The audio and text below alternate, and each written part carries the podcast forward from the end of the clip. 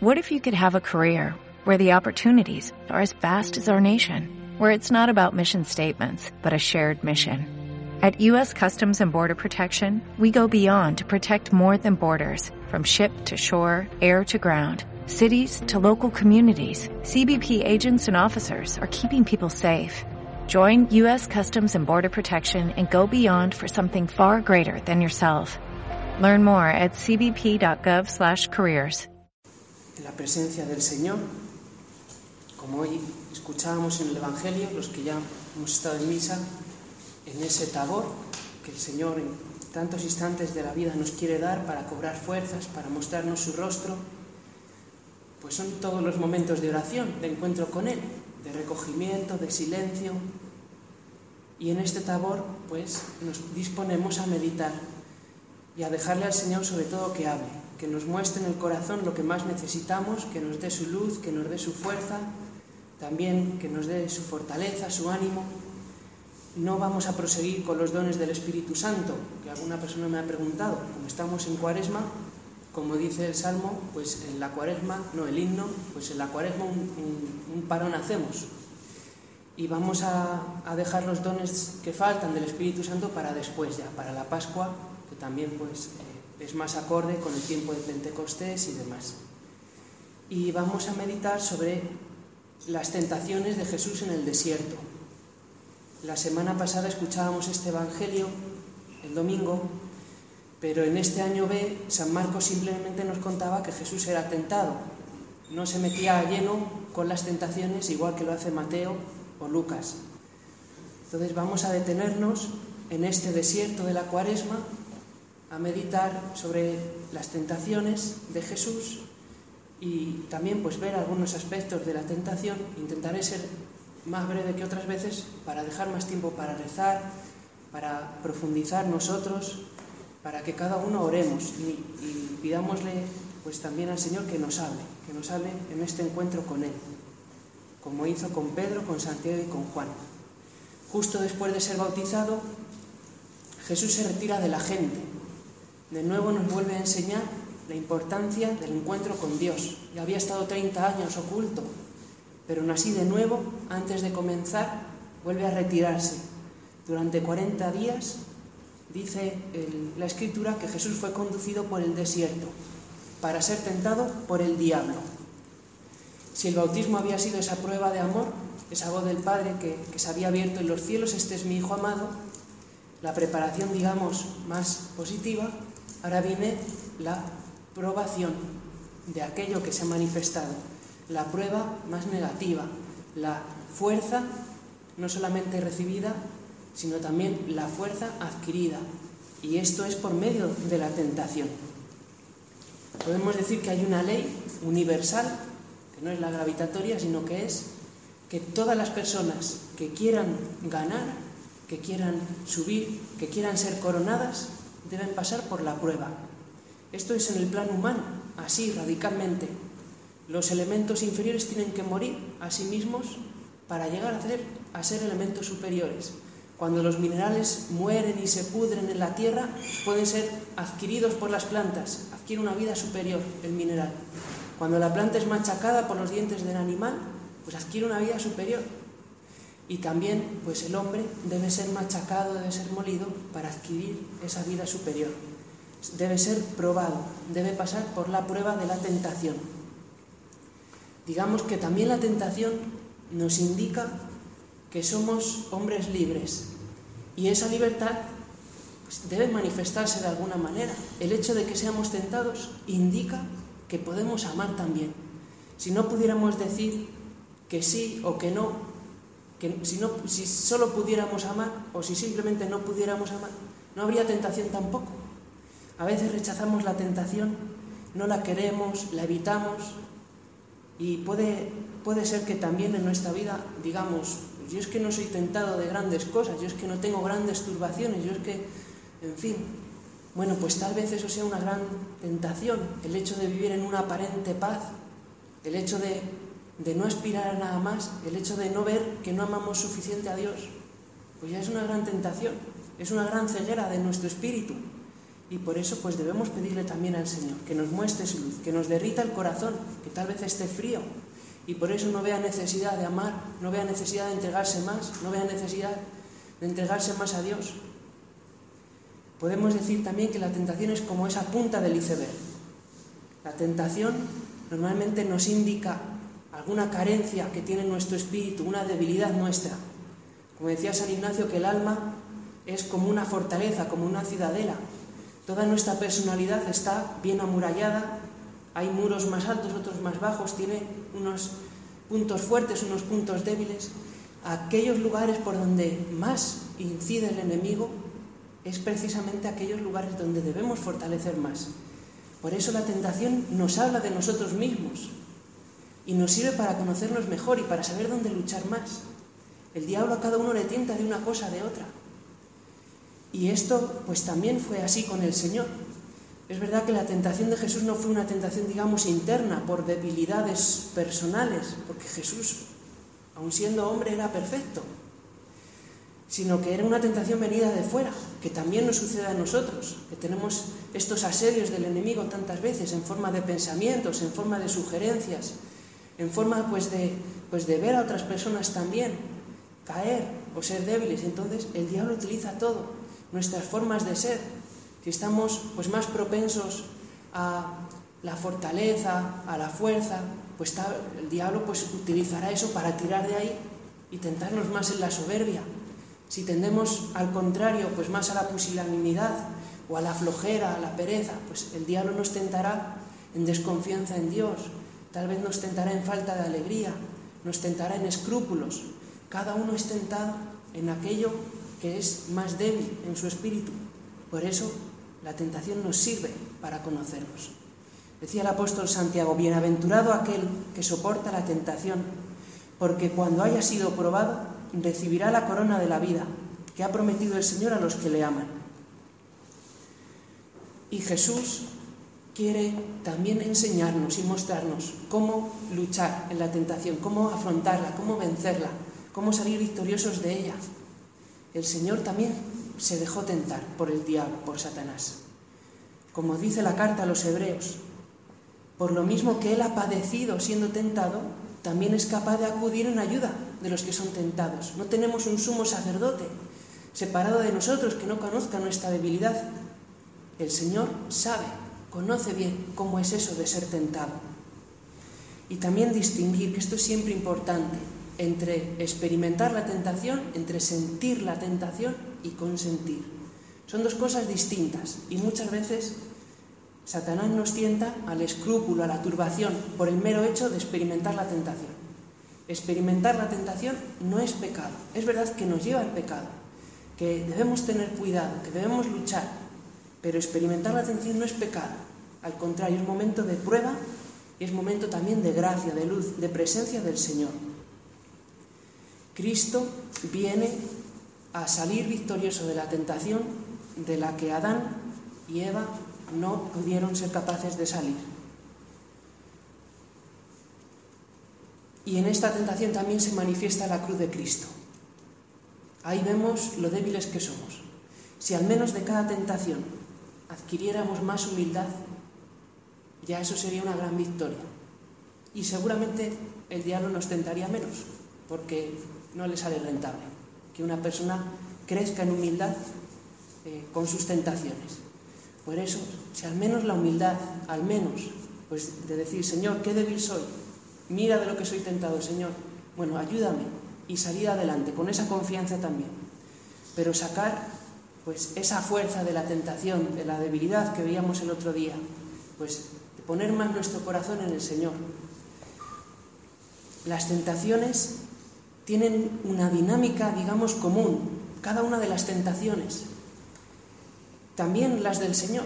Es verdad que el diablo tienta a cada uno de una manera, no es lo mismo pues, cómo tienda, tienta el diablo a una persona pues, que está metida en el vicio del alcohol para que vuelva sobre su vómito, como dice la Escritura, no es lo mismo eso que la tentación que tiene el santo para caer en soberbia, más refinada, pero al final es igual de real y, tiene siempre el mismo componente, la misma esencia. Las tres tentaciones que vivió Jesús intentaban apartarle de cumplir su misión llevándole por un atajo. Digamos que todas las tentaciones son como atajos que nos evitan el pasar por la cruz, que nos evitan el seguir el camino que Dios quiere que nosotros sigamos.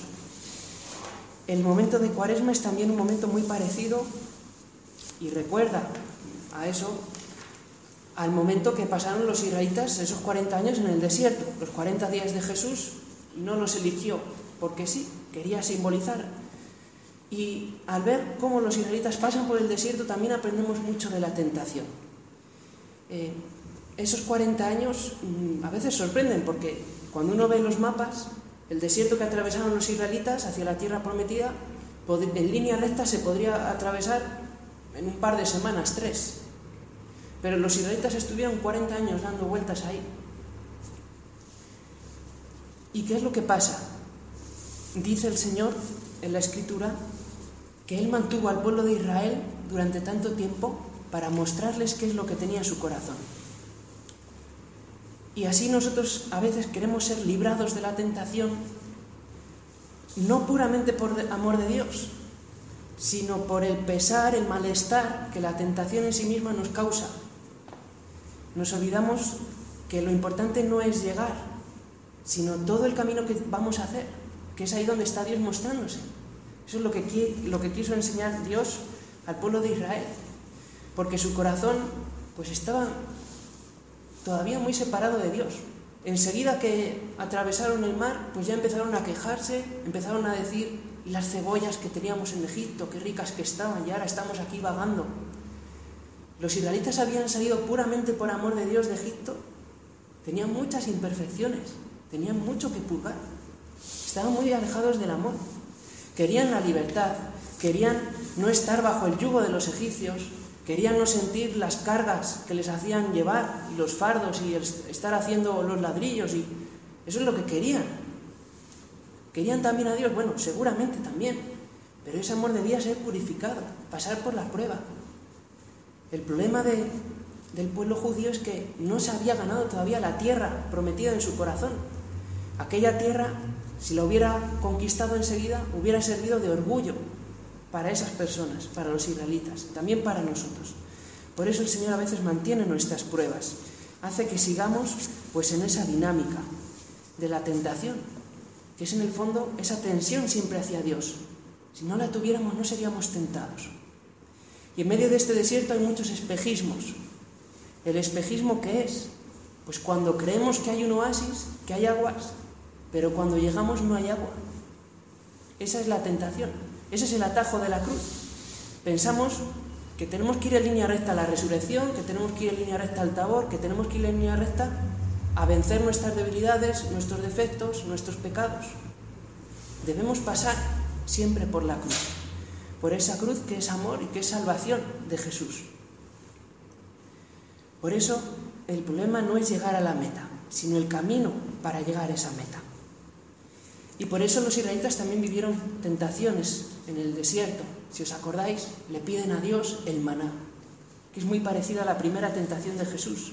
Le dice el diablo a Jesús, si eres hijo de Dios, ordena que estas piedras se transformen en pan.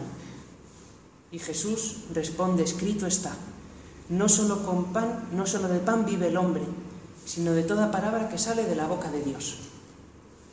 Digamos que el tentador quiere llevar a Jesús por otro camino, a la salvación de los hombres, por el camino, digamos, de la transformación social, dando alimento al que no lo tiene, saciando nuestros vientres, pero dejando huecos nuestros corazones, sin conversión, sin convertirlos.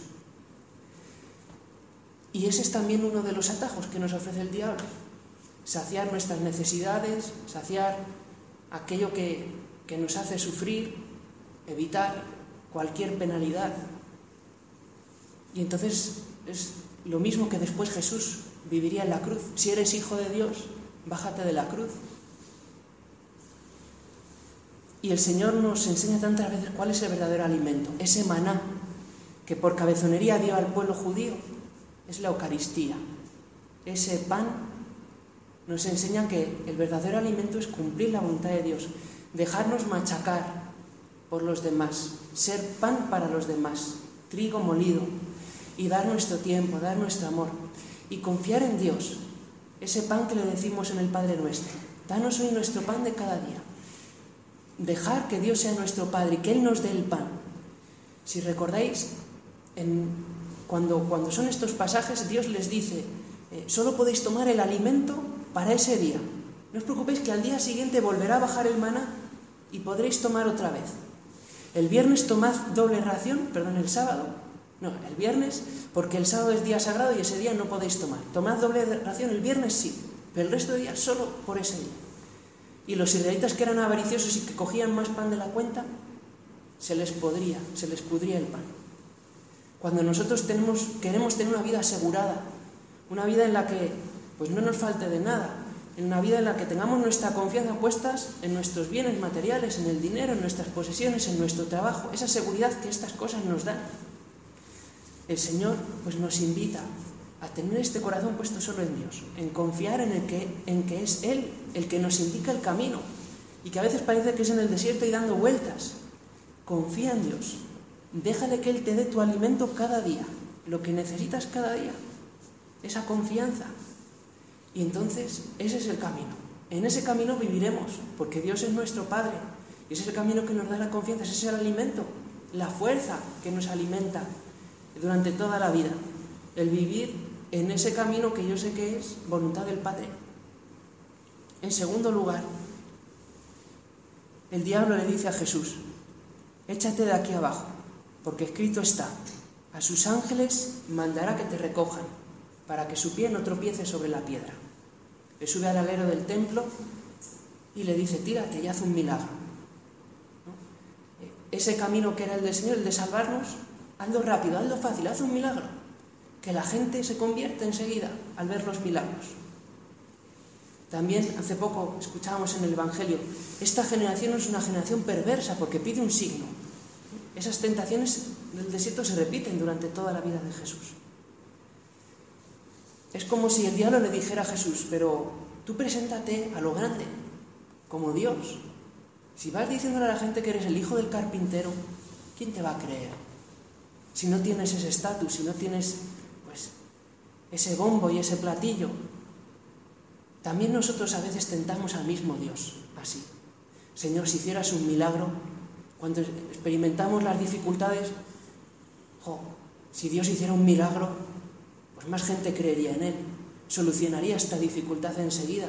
Si Dios apareciera y pusiera orden y le dijera a esto lo que tiene que hacer y hiciera, pues lo... también tentamos nosotros a Dios, pidiendo que haga una señal, un signo, que en el fondo no nos da más confianza.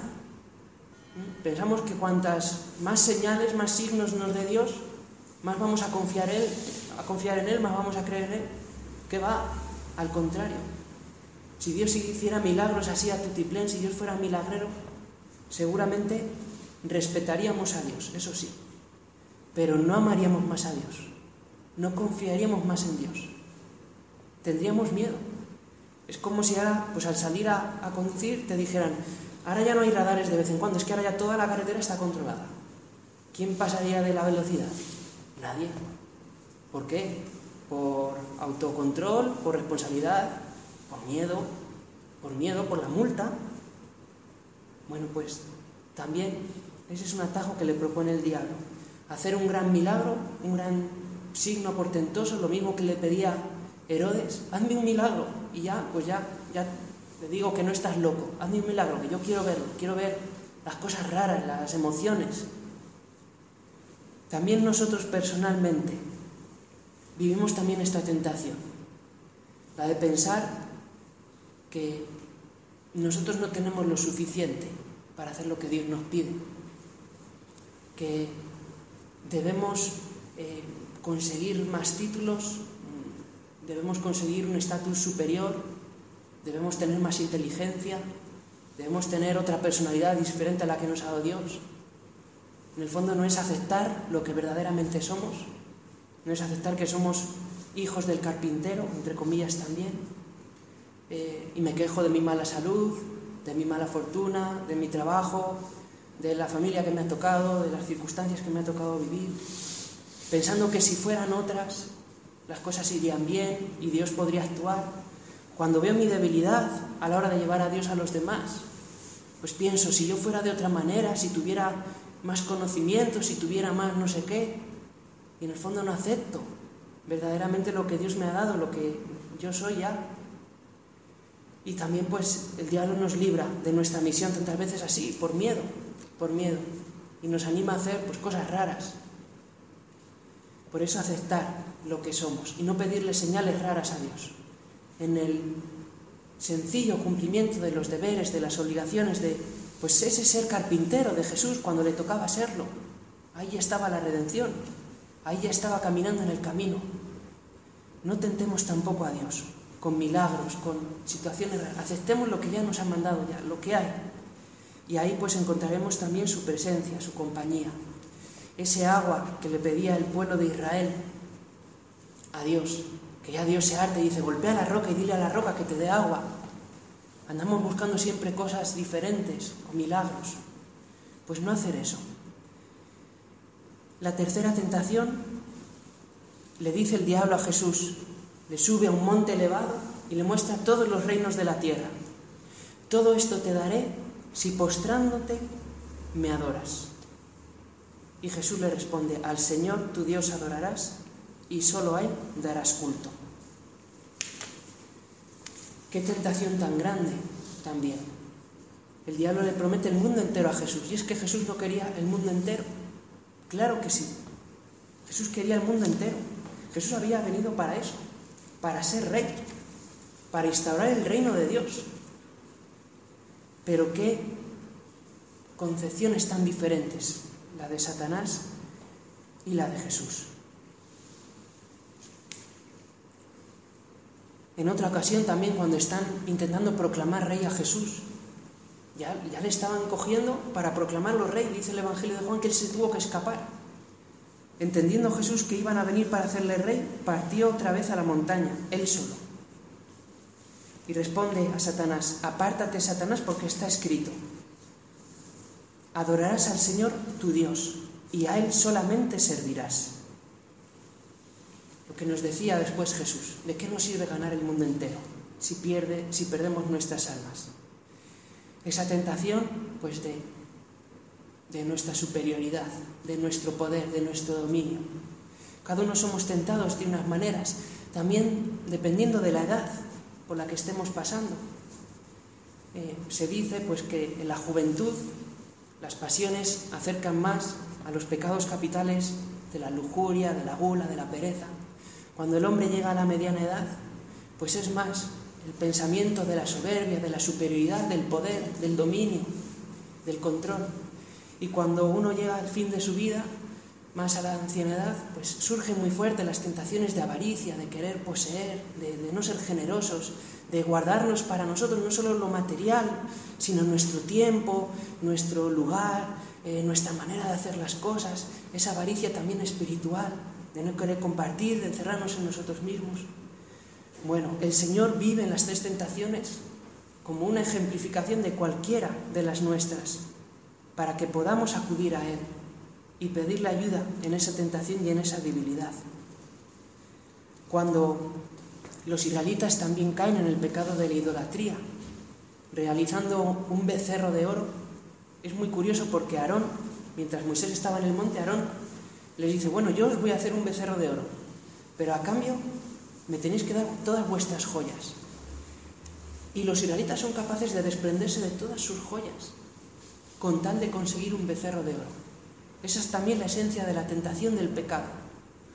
Eh, pensamos que la felicidad está siempre en algo sobre lo que nosotros hacemos nuestro becerro, nuestro ídolo. La salud, el dinero, el saber, el poder.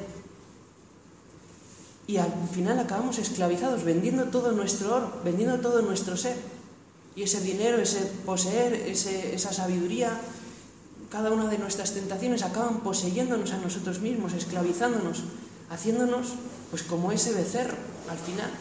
El becerro que es el signo también con ese anillo en, las narices, porque coges, se ponía las vacas para con, las cuerdas llevarlo a donde tú quieras. Acabamos esclavizados de Dios. Esas son pues, las pruebas que se reducen todas en las que el Señor nos pasó.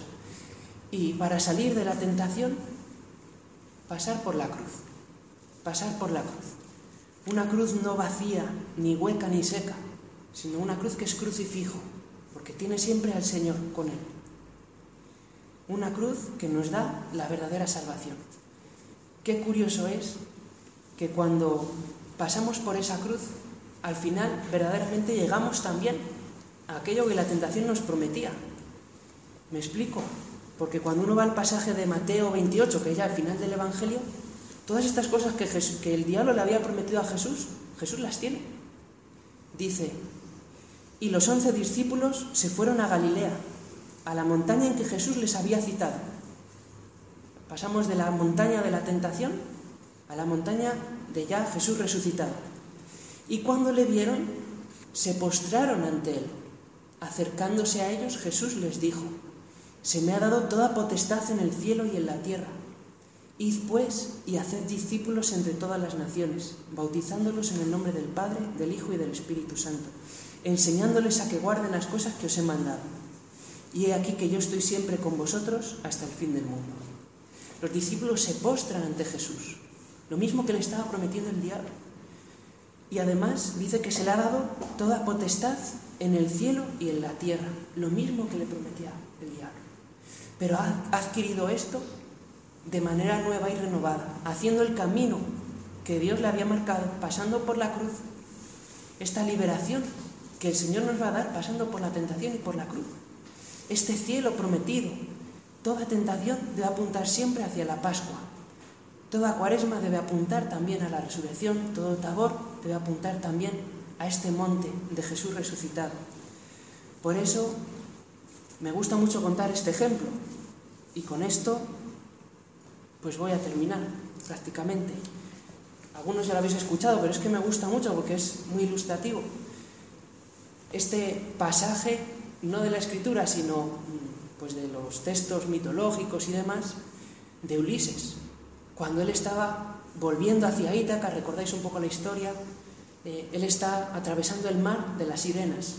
Entonces le advierten, eh, ten cuidado porque el canto de las sirenas engatusa a los marineros tanto, tanto que al final se lanzan al mar y ahí las sirenas devoran a los marineros y, no hay quien pase las diferentes pruebas que tuvo que ir pasando Ulises. Bueno, pues Ulises dice, bueno, pues los marineros todos os vendáis los ojos, os tapáis los oídos y así ya no hay problema. Y a mí me atáis al, al palo mayor para que no me pueda desatar porque yo quiero escuchar el canto de las sirenas, pero al mismo tiempo no me quiero, no quiero que me engatusen. Y esa es una forma de vencer la tentación, digamos la, forma cutre, porque al final estamos jugando con ella. Estamos que sí, sí, que sí, no. Me gusta lo que la tentación me ofrece, pero no me acabo, no me acabo de, de renunciar a ello. Me gustaría escuchar el canto de la sirena. Y afrontamos a veces también así las tentaciones, como jugando con ella, como jugando, como queriendo pero no queriendo, poniendo nuestro corazón como dice Jesús, en el dinero y en Dios al mismo tiempo, poniendo una vela al diablo y a Dios. O como los marineros, nos tapamos los oídos, nos cerramos los ojos negando. Pues yo no quiero sentir esto, no siento nada, no siento nada, esto no estoy, esto no, tal, tal. Niego la tentación, digamos, de una manera mm, no realista, que me quita la paz, que me turba, que no me acerca a Dios, o que me llena de miedo y que me paraliza para no amar a Dios. En cambio, un pasaje posterior, otro de los escritos posteriores, nos habla de Orfeo, que pasó por ese mismo mar. Y se dice que Orfeo, cuando pasó por ese mar, ¿cómo venció la prueba de las sirenas? Pues dice que entonó un canto tan hermoso y tan maravilloso que superaba mil veces el de las sirenas y los marineros no prestaron atención a esa sirena, prestaron atención al canto hermoso y bello de Orfeo. Y así pasaron por ese mar. Fijaos qué diferencia tan grande que es también lo que nos enseña el Señor. Nos enseña de verdad que para vencer la tentación no se trata solo en esta cuaresma de renunciar a cosas negativas o a no sentir o a no escuchar, a no pensar, a, no, sino que se trata de llenarnos el corazón de todo lo bueno que nos ofrece Dios. No se trata solo de que vaciemos nuestro corazón con el ayuno, con la abstinencia, sino que lo llenemos con la oración, con la presencia de Dios, con las horas de caridad, con el encuentro con los demás. Que pongamos nuestro corazón lleno de cosas grandes, que nos propongamos metas grandes de esperanza, que de verdad pues sacrifiquemos nuestras vidas no porque sí, no para no sentir tentaciones, no para evitarlas, no para lucharlas porque sí, sino para transformar nuestro corazón, para que allí donde experimentemos esa soberbia podamos llenarnos de humildad, donde experimentemos pues esos miedos, esa valentía que nos da Dios con su presencia o su confianza. Se trata de llenar nuestro corazón, no de vaciarlo de nada. No es una renuncia porque sí, no es una renuncia masoca, sino que esta cuaresma es para llenarnos de Jesús, para que el Espíritu Santo habite en nuestro corazón. Y entonces venceremos todas las dificultades, porque el amor vence todas las pruebas. Por amor podemos pasar a la cruz, solo por amor, por una renuncia así seca, sin meta, sin amor a los demás, sin amor a Dios.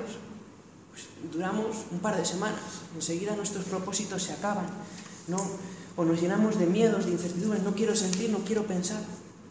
Por eso, pidámosle al Espíritu Santo, a la Virgen, al Señor que está aquí presente, que nos ayude a que la tentación la cojamos desde la humildad, como signo de nuestra debilidad para poder vencerla. Pues si soy tentado de esto, es que tengo que reforzar más esto. No se trata solo de no sentir, de no escuchar, de no pensar, sino de ver por qué pienso yo eso, por qué mi corazón tiene ese vacío, por qué mi corazón tiene esa necesidad, por qué quiero este becerro. Tal vez es porque no adoro todavía más perfectamente al Dios verdadero, a Jesucristo. Pues le vamos a pedir a la Virgen para terminar que venga nuestro corazón en la tentación, que nos ayude a vencer las pruebas, que no juguemos con la tentación, que de verdad aprendamos a experimentarla en nuestra necesidad, en nuestra debilidad, que nos haga humildes la tentación y que con Jesucristo que pasó por ella aprendamos en la debilidad a poder ser coronados, que no tengamos miedo a la cruz porque nos hará grandes, fuertes, nos hará amables, nos hará más esperanzados, nos dará un corazón más caritativo. Que María nos conceda todas estas cosas. Vamos a, Grand Canyon University's RN to BSN online degree program makes earning your bachelor's in nursing possible. Balance online coursework with local in-person clinicals to position yourself for potential leadership opportunities in the time you have from wherever you are, leaving room for what matters. Achieve your goals with your personalized plan and team behind you. Find your purpose at Grand Canyon University. Visit gcu.edu.